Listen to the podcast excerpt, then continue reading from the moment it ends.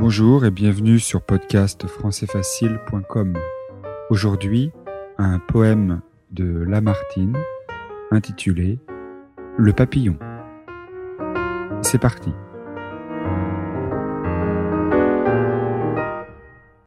Naître avec le printemps, mourir avec les roses.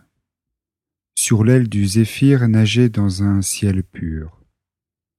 Balancer sur le sein des fleurs, peine éclose, s'enivrer de parfums, de lumière et d'azur, secouant, jeune encore, la poudre de ses ailes, s'envoler comme un souffle aux voûtes éternelles.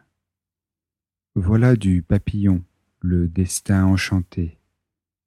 Il ressemble au désir qui jamais ne se pose, et sans se satisfaire, effleurant toute chose, retourne enfin au ciel, chercher la volupté.